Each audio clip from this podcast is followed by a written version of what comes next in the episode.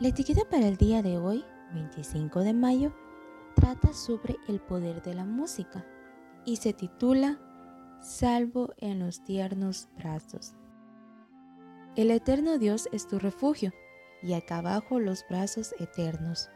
Deuteronomio 33, 27. Fanny Crosby realmente era una exitosa compositora. Ya hemos leído acerca de algunos de sus himnos. En esta ocasión aprenderemos la historia del himno Salvo en los tiernos brazos, que fue escrito en medianoche. Muchos de sus himnos fueron escritos al revés, es decir, en vez de escribir la letra y luego inventar una melodía que encajase, esta vez ella escuchó la melodía primero y en base a eso compuso la letra.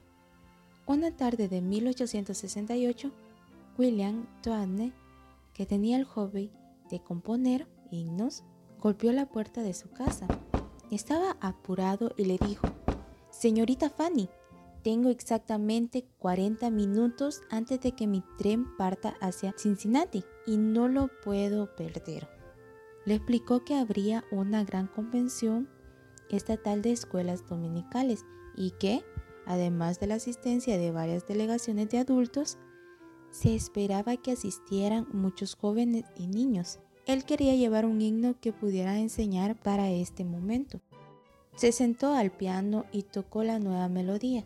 Al terminar, Fanny le dijo, su música dice, salvo en los tiernos brazos. Qué mejor mensaje para nuestros jovencitos. Solo le quedaba media hora, así que con impaciencia la apuró para que escribiera el resto del himno. Fanny se sentó en su escritorio y comenzó a escribir. Cuando terminó, dobló el papel, lo guardó en un sobre y se lo entregó. Aquí tienes, puedes leerlo en el tren. Ahora apúrate para no perderlo. Una vez sentado rumbo a Cincinnati, William abrió el sobre y leyó la letra que encajaba a la perfección con su melodía. Hasta el día de hoy, cantamos este himno que nos habla del cuidado afectuoso y protector que podemos encontrar en Jesús. Al recorrer varios sitios turísticos, he notado cómo en las plazas o a la entrada de las playas se aglomeran personas para ver a los artistas itinerantes que con gran habilidad preparan sus dibujos o pinturas en tiempo récord para sorprender a la audiencia o para cumplir con los encargos que se les hacen en el momento. No sé si alguno de tus talentos podría ser empleado de esta forma, al servicio de Dios?